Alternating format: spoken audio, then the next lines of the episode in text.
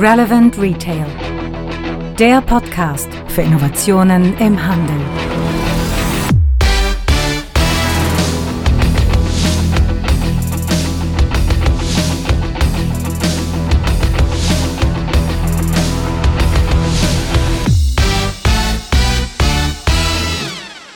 Ja, moin moin und guten Tag. Herzlich willkommen zu unserem Retail Radio, mittlerweile Folge Nummer 37. Und ihr habt sicher gemerkt an dem veränderten Jingle, dass sich hier einiges verändert hat. Mein Name ist Frank Rehme, so viel zu meiner Vorstellung. Und ich möchte euch jetzt kurz erklären, warum wir den Podcast jetzt ein bisschen neu vom Setup her gestalten. Wir wollen einfach dafür sorgen, dass äh, jeder, der den Podcast hört, eigentlich den guten Überblick über die Handelswelt bekommt und so alle 14 Tage mit den Themen News aus der ganzen Branche, Trends im Retail, gute und interessante Interviews, aber auch Informationen bekommt, wo sind interessante Veranstaltungen und wo gibt es interessante Seminare. Das wollen wir jetzt in diesen Folgen zukünftig so zusammenpacken. Und ich würde sagen, fangen wir einfach mal mit dem ersten Teil an.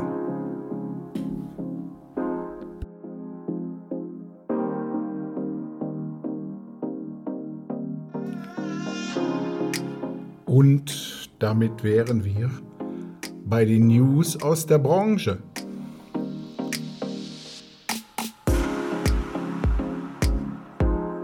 Ja, die GfK hat sich den stationären Handel in Europa angeschaut und konnten im Jahr 2017 in allen europäischen Ländern Wirtschaftswachstum nachweisen.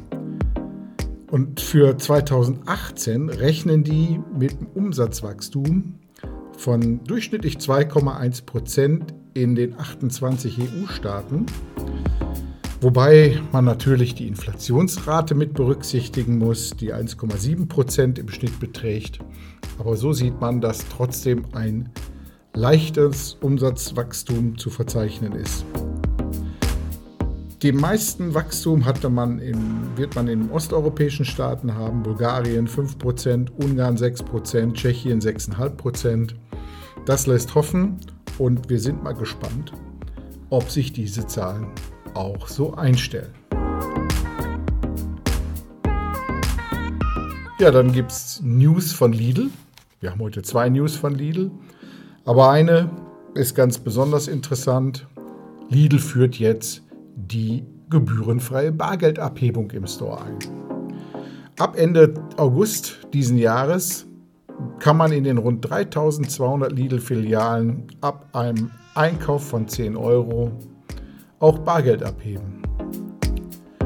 Ja, natürlich ist das nicht uneigennützig, denn jeder, der im Handel die Kosten für Cash-Handling kennt, weiß, dass das ein großes Thema ist. Und wenn man seinen Cashbedarf über diesen Weg ähm, natürlich reduzieren kann, ist es natürlich eine Win-Win-Situation für den Händler und auch für den Kunden.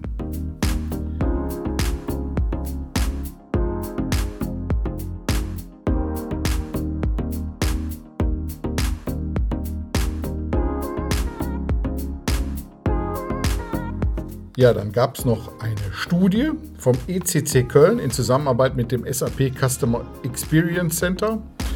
Und die haben letztendlich untersucht, ähm, was eigentlich die großen Trends sind über dieses Thema automatisiertes Einkaufen, ob das ein Hit oder ein Hype eher im Handeln ist. Und wir wissen ja alle, dass äh, sich der Konsument viel, viel Automatisierung öfters wünscht. Und jeder Dritte das ist bei der ganzen Untersuchung rausgekommen, würde gerne weniger Zeit für den Einkauf allerdings von alltäglichen Produkten aufwenden.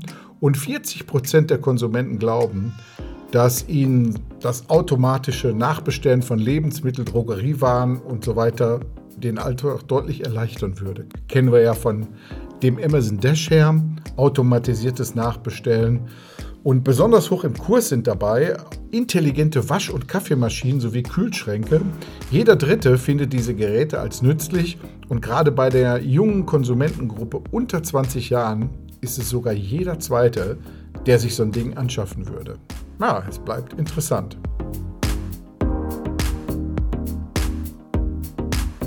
Dann gab es nochmal eine Untersuchung über die Top-Shopping-Killer im Handel und äh, wir haben diese ganzen Informationen natürlich auch in den Shownotes unten verknüpft. Und die Top-Shopping-Killer nach Problemkategorien sind dabei einmal die Verkäufer, dass sie nicht auffindbar sind, unfreundliche, nicht motivierte Mitarbeiter, schlechte Beratung, penetrante Verkäufer, fehlende Beratung und natürlich das Verkaufspersonal zu stark am Umsatz orientiert. Die Untersuchung wurde vom EHI gemacht und da sieht man wieder, Retail ist ein People-to-People-Business. Und die Erkenntnisse sind jetzt natürlich nichts Neues, das hätte man auch so rausbekommen können, indem man einfach mal Menschen befragt oder den gesunden Menschenverstand einschaltet. Aber das nochmal hier wirklich in Zahlen zu sehen, zeigt, wie wichtig gutes Personal in Zukunft natürlich auch ist. Dann kam noch eine Studie vom EAI über Inventurdifferenzen im Handel. Wir reden da über 4 Milliarden Euro, die irgendwo Schwund in den Läden ausmachen. 3,4 Milliarden Euro ähm, werden von Kunden, Mitarbeiter, Lieferanten und Servicekräfte an die Seite geschafft, wobei dann eben der Großteil natürlich von unehrlichen Kunden gemacht wird mit 2,26 Milliarden Euro. Aber die Mitarbeiter mit 820 Millionen Euro, und da redet eigentlich keiner gerne drüber, entwenden natürlich Waren. Und dann entstehen natürlich auch 640 Millionen Euro nochmal durch organisatorische Mängel wie falsche Produktauszeichnungen, Warenwirtschaftssysteme nicht sauber gepflegt und so weiter. Ja, und wenn man mal dagegen stellt, dass natürlich Investitionen getätigt werden, um genau dieses zu verhindern, sprich elektronische Artikelsicherungen und solche Themen alle, dann sind das auch nochmal 0,3 Prozent vom Umsatz, die da eingesetzt werden. Und so gehen insgesamt 1,3 Prozent des Gesamtumsatzes genau in diese Problemstellungen rein. Interessant dabei ist, dass der leichte Ladendiebstahl zurückgeht und der schwere Ladendiebstahl zunimmt. Organisierte Banden, meist irgendwo aus Osteuropa, klauen auf Bestellung Artikel und da ganz besonders im LEH Parfüm, Kosmetik, Spirituosen, im Textilhandel ist es Markenbekleidung, Accessoires und Lederjacken. Im Elektrohandel Multimedia, Tonträger und Konsolenspiele sowie Smartphones und Zubehör. Interessant, was sich da also alles tut. Wir sind gespannt, was da noch so alles passiert. Ja, dann noch eine Info. Media Saturn lotet momentan dieses Thema Franchising aus. Die haben eine eigene Tochterfirma gegründet, die Mediamarkt Saturn Retail Corporation GmbH. Und die hat den Auftrag, an der Entwicklung und Umsetzung neuer Kooperationsformate zu arbeiten. Wir sind gespannt, was dort passiert und halten das ganze Thema natürlich im Auge. Ja, dann gibt es nochmal dieses Thema Zahlungsentgelte, die landen gerade vor Gericht. Seit Januar sind Gebühren für gängige bargeldlose Zahlungsmittel wie Überweisungen, Lastschriften oder Kartenzahlungen aufgrund einer EU-Zahlungsrichtlinie ja gesetzlich verboten. Aber man hat festgestellt, dass bestimmte Unternehmen sowie Flixbus oder äh, die Versandapotheke Apons auf einmal für PayPal-Zahlungen da Zusatzentgelte nimmt und das gab natürlich Beschwerden und die sind jetzt vor Gericht gelandet. Wir sind gespannt, was dabei rauskommt. Alle halten sich fast dran, aber ein paar schwarze Schafe hat man immer wieder dabei und denen muss man das letztendlich dann von einem Richter erklären lassen.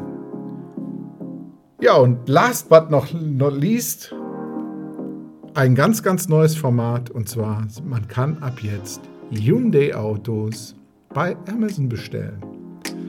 Somit wird mal ausprobiert, wie so neue Formate in diese Richtung auch neue Produkte mal nach vorne bringen können. Und wir sind gespannt, ob wir vielleicht irgendwann mal bei Amazon Autos vom Fließband direkt personalisiert uns zusammenstellen können mit den klassischen Konfiguratoren. Sollte das ja kein Problem sein. Und mal schauen, was in fünf Jahren so alles möglich ist.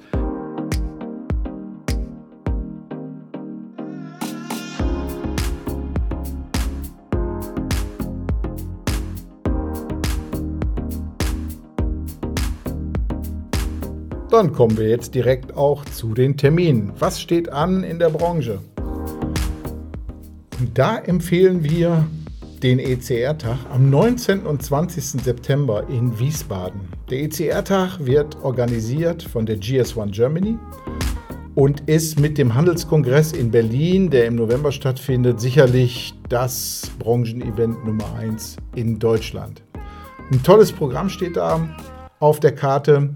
Ähm, über Alibaba wird geredet. Die Vorsitzende von Nestle Deutschland ist mit dabei und redet über Strategien, über Transformation. Interessante Workshops auch. Das ganze Programm empfehlen wir wirklich ausdrücklich, weil dieses ist auch immer eine Veranstaltung, an der wir auch nicht fehlen. Und wir verlinken mal den, die Veranstaltung in unseren Show Notes. Wer Spaß hat, kann sich gerne anmelden. Die GS1 erwartet eure Zusage. Ja, und dann haben wir wieder ein paar interessante Seminare auf der Karte. Und zwar am 12. September gibt es wieder unser beliebtes Seminar Retail Insights.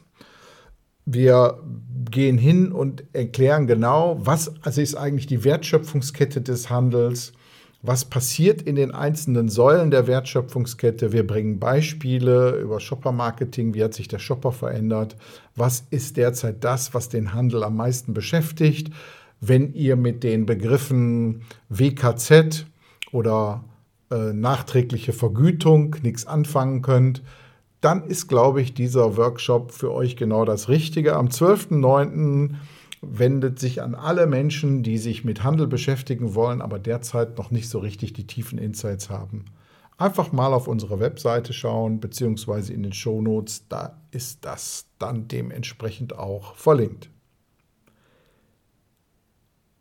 Ja, und dann hat unsere Kollegin Heike Scholz auch wieder ihr Seminar Digitale Technologien gleich mit zwei Terminen ähm, festgemacht, und zwar am 22. Oktober und am 20. November. Digitale Technologien am POS, alles das, was möglich ist, der Trendview in diese Richtung Digitalisierung, kann ich echt nur empfehlen. Ist auch schnell immer ausgebucht, also insofern unten in die Shownotes gucken, da gibt es wieder die direkten Links dahin und so weiter. Was es sonst noch so gibt, wenn man sich interessiert für bestimmte Seminare noch, da gibt es auch noch Loyalty und Kundenbindung, Social Media im Handel, den Retail Trend View und natürlich Design Thinking für Umsetzer darf da auch nicht fehlen. Dann gibt es noch eine interessante Tour für die, die äh, mit Handelsverbänden oder sich mit ihrer Einkaufsgenossenschaft mal ein Event gönnen wollen.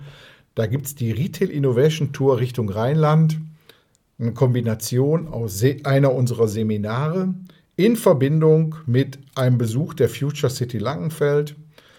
Haben wir vieles hier drüber geschrieben auf Zukunft des Einkaufens und natürlich interessanten Store-Checks hier am unteren Niederrhein. Düsseldorf und Köln sind natürlich dann auch dabei. Ja, so viel dazu. Wenn ihr da Interesse habt, meldet euch einfach und wir schauen, dass wir da an der Stelle zusammenkommen.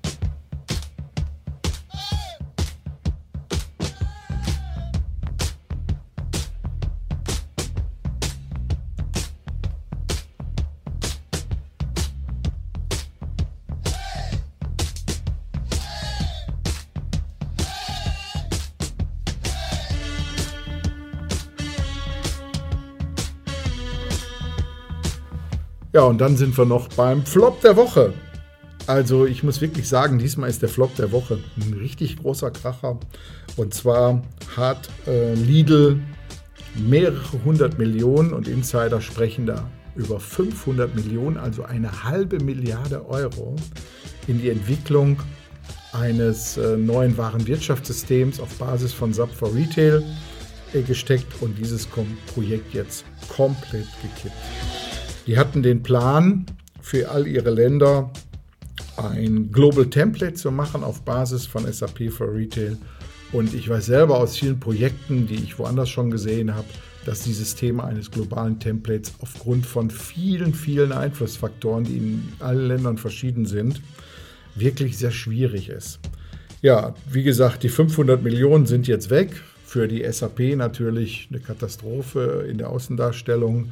Aber man hat ja auch schon mal gesehen bei dem Thema Hornbach, dieses Stichwort will ich nur mal reinbringen, dass da auch schon mal ein Projekt in dem Bereich nicht so richtig gut geklappt hat. Die haben hier bei Lidl 2011 damit begonnen, und mittlerweile die Notbremse gezogen. Flop der Woche, leider sehr teuer, aber wir sind gespannt, wie sich das Thema weiterentwickelt. Was die jetzt tun ist, dass die jetzt ihr altes Warenwirtschaftssystem wieder anpacken, selbst entwickelt, selbst weiterentwickelt. Und unter andere Unternehmen haben sie auch schon vorgemacht, so wie die Metro, die komplett ein eigenentwickeltes Warenwirtschaftssystem hat und eigentlich immer sehr gut damit auch gefahren ist.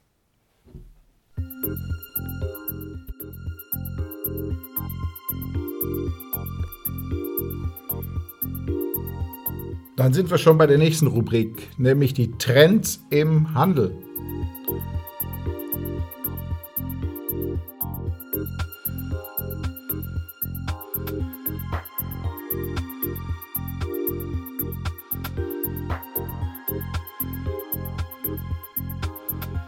Und da fangen wir an mit dem Generation Z Report des E-Commerce Marketing Unternehmens Criteo. Die haben 940 Mitglieder der Generation Z befragt. Und Generation Z, für die, die es noch nicht wissen, sind die, die zwischen 1994 und 2002 geboren sind. Und man hat in den Ländern USA, Großbritannien, Frankreich, Deutschland, Brasilien und Japan diese 940 Personen befragt. Ja, aber bei der Studie jetzt, der Gen Z Report, kam Folgendes bei raus. Also die erwarten natürlich, dass On- und Offline Hand in Hand gehen müssen. Die gehen hin und überlegen, dass die natürlich im Laden ansehen, online kaufen, aber auch reverse dieses ganze Thema machen. Aber dazu gleich mehr. Die haben eine enorme Kaufkraft. So in sechs Monaten über diesen Zeitraum mal betrachtet, geben die online 220 US-Dollar für Unterhaltungselektronik aus, 188 Dollar für Kleidung und gut 161 Euro für Spielzeug. Keine andere Generation verbringt mehr Zeit an Mobilgeräten, elf Stunden durchschnittlich pro Woche. Ohne Arbeit und Mails natürlich, ist die Gen Z absoluter Spitzenreiter in Sachen Mobile. 49% von denen nutzen mehrmals täglich Instagram, bei Snapchat sind es 43 Prozent und überraschend ungeschlagen ist jedoch Facebook, das von 59 Prozent der Befragten mehrmals genutzt wird. Twitter ist mit 23 Prozent eigentlich mit einer geringeren Relevanz weiter hinten gelandet. Ja, dann sind die klassischen Streamer, Fernsehserien, Musikvideos, Podcasts, die Generation Z liebt es, Content online zu streamen. Und das ist ein großer Trend, sehen wir ja auch. Und ihr, die Hörer dieses Podcasts, seid ja auch in dieser Richtung unterwegs. Ja, und stationärer Handel bleibt weiterhin wichtig, habe ich ja gerade schon angekündigt. Die Generation Z liebt neben Technologie auch die Haptik. Ne? Und äh, 77 Prozent haben angegeben, äh, natürlich so viel wie möglich online zu shoppen, aber 80% gehen auch gerne im stationären Handel einkaufen, wenn die Zeit es zulässt.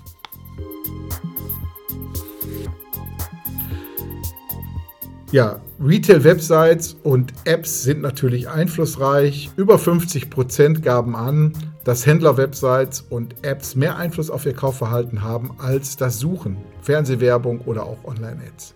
Also was bedeutet das für uns Händler? In diese Webseiten kann man ruhig rein investieren, denn das Geld hat einen guten ROI. Ja, und dann auch nochmal die Vorbereitung von Einkäufen. Webrooming ist bei der Generation Z populärer als Showrooming. 34% gaben an, dass sich ihre Produkte zuerst gerne online ansehen, bevor sie die anschließend im Laden kaufen. Im Laden angesehene Ware kaufen dagegen nur 23 Prozent später online. Das ist wieder ein ganz, ganz wichtiger Plus für den stationären Handel. Ja, und natürlich dieses Thema Personalisierung. Die Gen Z will gerne personalisierte Anzeigen haben. 63 Prozent sagen, dass sie Anzeigen mögen, die einen Mehrwert für sie bieten. Ja, und dann gibt es mal wieder noch eine neue Meldung und zwar ist mal wieder dieses Thema Self-Scanning mit dem Smartphone hochgekommen. Edeka Prechtel, die frische Märkte in Bad Feilenbach im Landkreis Rosenheim, habe ich auch noch nie gehört. Die sind jetzt mittlerweile dabei und haben mit dem Dienstleister Scansation eine Lösung gebaut. Wir haben darüber auch auf Zukunft des Einkaufens schon mal berichtet. Wir haben die auf Euroshop im letzten Jahr gesehen und in einem unserer Videos auf dem YouTube-Kanal, kann ich auch mal gerne verlinken, schon mal vorgestellt. Ich bin da persönlich so ein bisschen zweischneidig. Dieses Thema Scannen mit dem Smartphone gab es vor zehn Jahren schon im Metro Future Store von Real im, in Tönisforst. Wir sehen an vielen Stellen, dass das Thema Self-Scanning, also wo der Kunde entweder mit dem eigenen Smartphone oder mit einem zur Verfügung gestellten Scanner, dass das nicht wirklich angekommen ist im Leben. Wenn ich hier über die Grenze gehe in die Niederlande, da wird von jedem zweiten Shopper mittlerweile dieses Thema Self-Scanning ausgeübt. Wir Deutschen tun uns da echt noch schwer. Ich freue mich aber immer über solche Pilotprojekte, wo man sowas Neues ausprobiert. Aber die Konditionierung des Shoppers, und das weiß, wissen wir alle aus vielen, vielen Projekten und aus eigener Erfahrung, ist eine richtige Sisyphus-Aufgabe. Und ob man so lange Durchhaltevermögen hat, da bin ich mal gespannt, wie sich dieses Thema weiterentwickelt. Wir behalten das im Auge. Ja, und ganz zuletzt nochmal, Tante Emma 4.0 rollt jetzt ins Dorf. Und zwar das Fraunhofer SCS digitalisiert jetzt die Mädel-Lebensmittellieferung auf dem Land. Und zwar haben die einen Testtrag gemacht, der Mitte August startet. Und zwar in den Bereichen um Nürnberg herum. Die haben sich einen Zwölftonner gebaut und der dann Belieferungen macht von Produkten, die aus der Region kommen. Jetzt ist die Idee natürlich nicht so wunderbar neu, sowas hat man öfter schon gesehen, rollende Supermärkte, aber die gehen hin und wollen mit KI, mit künstlicher Intelligenz, äh, Informationen über Bedarfsplanung ermitteln. Der LKW, den MAN übrigens für dieses Projekt äh, an Fraunhofer verliest hat, soll mit Sensortechnik ähm, Energiemanagement äh, intelligenter machen. Und natürlich haben die auch eine neue App, die dieses Einkaufen dorfübergreifend und vor allen Dingen auch durch Aufbau einer Community, äh, die sich gegenseitig dann auch hilft, dementsprechend besser machen. Wir sind gespannt, was damit passiert. Wir behalten es im Auge und schauen, was losgeht.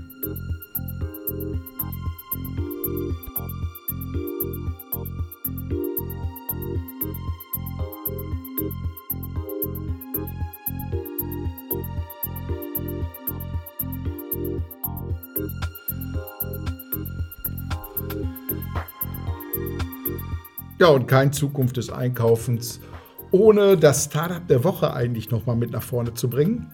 Startup der Woche, wir haben mal ausgeguckt, es gibt ja bei uns auf der Webseite Zukunft des Einkaufens das Startup Corner und wir stellen hier in dieser Rubrik immer mal wieder gerne ein Startup vor, was uns da aufgefallen ist. Und das Startup in dieser Woche ist Locafox. Locafox macht ein einfaches Kassensystem, ein einfaches Warenwirtschaftssystem, gerade als Einstieg für die gut 30 Prozent der kleinen Händler, die an der Stelle in der Digitalisierung noch nicht angekommen sind. Und ein interessantes Feature haben die oben mit drauf. Die sind Partner von Google und bringen somit automatisiert den, der dieses System nutzt, in Google Local Inventory mit rein. Google Local Inventory, wir erinnern uns, man schiebt seine Bestände und seine Preise täglich über so einen Nachtlauf nach Google rein. Und wenn die Kunden dann die Produkte suchen, die man selber anbietet, erscheint man oben auf einmal in den Shopping-Ergebnissen als lokaler Store um die Ecke, auch ohne einen eigenen Webshop zu haben. Und damit ist natürlich Locafox ganz vorne mit dabei und deshalb empfehlen wir die auch an dieser Stelle. Ja, und da was gibt es Neues auf dem Payment-Markt? Bezahlen ist ja immer so ein Riesenthema. Alles wartet ja schon seit Jahren händeringend auf das Thema Apple Pay. Und Google ist jetzt äh, fortgeschritten und hat gesagt, wir führen jetzt mal Google Pay hier in Deutschland ein. Und das machen die natürlich nicht alleine. Die haben einen Partner an der Seite, Wirecard, die eine App haben, Moon heißt die. Und die wird letztendlich eingesetzt, um auf den Android-Telefonen dann letztendlich mit NFC-Funktionalität auch dieses Thema Bezahlen nach vorne zu bringen. Und ich habe mir mal gedacht, sprich doch mal mit Jörn Leo Grande, den Innovationschef von Wirecard, wie das Thema Google Pay denn jetzt aussieht, was der Händler tun muss, um da dran zu kommen. Und dieses Interview hören wir uns jetzt mal an. Ja, ich sag nur Band ab. Zum Thema Google Pay heute mit Jörn Leogrande. Hallo Jörn, grüß dich. Hi, hallo. Wir sind ja hier in einer echt coolen Umgebung im Spielfeld von mhm. Visa in Berlin. Ja. Und äh, hier werden ja Innovationen entwickelt, aber ihr seid ja in dem Thema Innovation ja auch unterwegs. Und zwar spielt ja gerade alles bekloppt, um das mal so zu sagen, äh, mit dem Thema Google Pay. Mhm. Und ähm, stell dich mal kurz vor unseren Hörern, wer du überhaupt bist. Okay und wie Google Pay und eure Company Wirecard eigentlich zusammenhängen. Okay, also mein Name ist Jan Leo Grande, ich leite bei Wirecard sozusagen als EVP die Innovationsabteilung, Wirecard Labs und wir machen halt alles, was sozusagen noch in die Zukunft schaut, im Bereich des äh, Bezahlens. Und Google Pay ist eine Lösung für das mobile Bezahlen vom Betriebssystem Google. Ähm, es war, glaube ich, ursprünglich die Google Wallet und Android Pay wurde zusammengetan zu äh, Google Pay. Ähm, Google Pay eröffnet Kunden die Möglichkeit, mit dem Smartphone über NFC kontaktlos zu zahlen. Und das auf eine sehr, sehr einfache Art und Weise. Und wie sind wir sozusagen integriert? Wir haben eine Lösung, die heißt Boon, das ist unser Konsumerprodukt. Ähm, das ist äh, integriert in Google Pay. Das heißt, normalerweise brauche ich ein, äh, Konto bei der Commerzbank oder bei der Comdirect Bank, um an Google Pay äh, teilzunehmen. Aber ich kann mich auch einfach bei, Google, bei Boon absignen und bin dann, kann dann mit meinem Android-Smartphone an der Kasse bezahlen. Mhm. Wie funktioniert das? Muss ich jetzt irgendwie da einen Account anlegen und ein Konto hinterlegen oder wie funktioniert also das bei, als, als Anwender jetzt? Also ne? bei Boon ist natürlich so, ich habe einen sogenannten Sign-up, das heißt, ich gebe meine, meine Daten an. Wir brauchen gewisse Daten, weil wir natürlich äh, von der BaFin reglementiert sind, Geldwäschegesetz. Also mhm. Ich, ich brauche einen bestimmten äh, Sign-up und ähm, dann koppel ich entweder meine Kreditkarte oder mein Konto an, das Boon, an den Boon-Account und dann kann ich sozusagen äh, mit unserer Lösung bezahlen. Mhm. Das ist ein relativ, wir haben versucht, diesen Prozess wirklich sehr ähm, äh, auf sein Minimum zu reduzieren. Aber äh, es gibt gute Gründe dafür, regulatorische Gründe, dass man sozusagen durch diesen Prozess durchgehen muss. Ah, gut. Mhm. Also habt praktisch, ihr seid jetzt so mit eurem Tool Boon, mhm.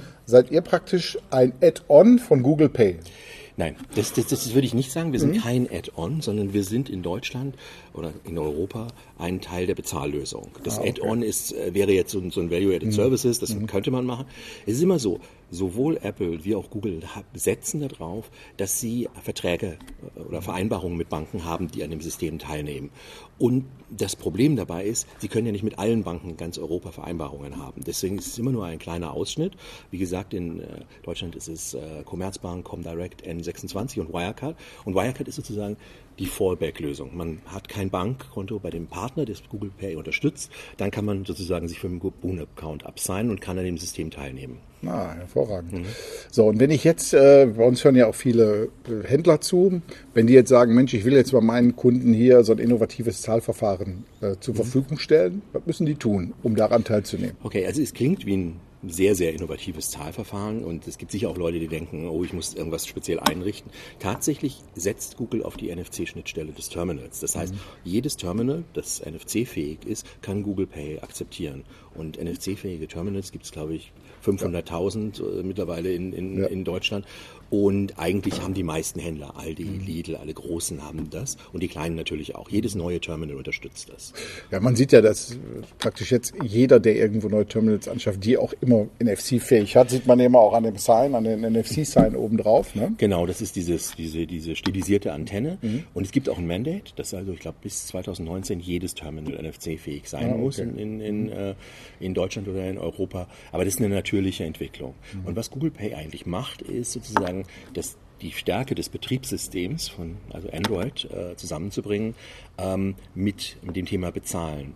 Und ähm, aber im Prinzip ist das nur ein anderer Formfaktor für eine Kartenbezahlung. Mhm. Also das, was du jetzt äh, mit Girocard kontaktlos, mit Mastercard kontaktlos, mit Visa kontaktlos. Der Flow ist genau derselbe. Der Händler muss gar nichts machen. Er muss nur Kartenzahlung eingeben letztendlich. Ja, das ist ja wunderbar. Also dann den, den Kunden auch dann dieses Signal geben zu können, du kannst bei uns mit dem Mobiltelefon bezahlen, mhm. ist ja schon mal etwas, wo der Händler auch nach außen zeigen kann, dass er natürlich gerne vorne mit dabei ist, vor allen Dingen, wenn ihn das keinen Aufwand kostet. Genau, der Aufwand für den Händler, wenn er ein Terminal hat, ist ähm, gleich null.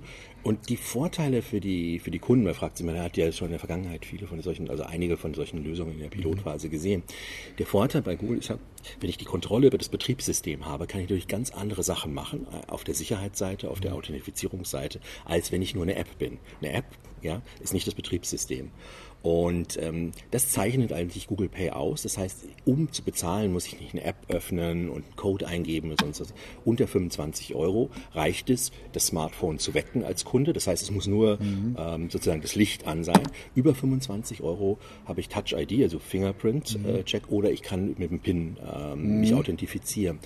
Und da liegen die Vorteile. Mit deiner normalen Kreditkarte kannst du äh, kannst du, hast du solche Verfahren nicht. Ja? Mhm. Das heißt also, ähm, da gibt es keinen Fingerabdrucksensor und es gibt auch keinen PIN, den du eingeben kannst. Und dann hast du noch die Funktion von Google, äh, die in die Richtung gehen, finde dein Phone, wenn es ge geklaut worden ist, mhm. und entsperre es von Remote. Das kannst du mit einer Karte auch nur ganz schwer machen, mhm. dass du sie findest, wenn du verloren hast. Mhm. verloren Und das sind diese Vorteilspakete, die Google Pay für den Kunden, für den Endkonsumenten sehr attraktiv machen. Ja.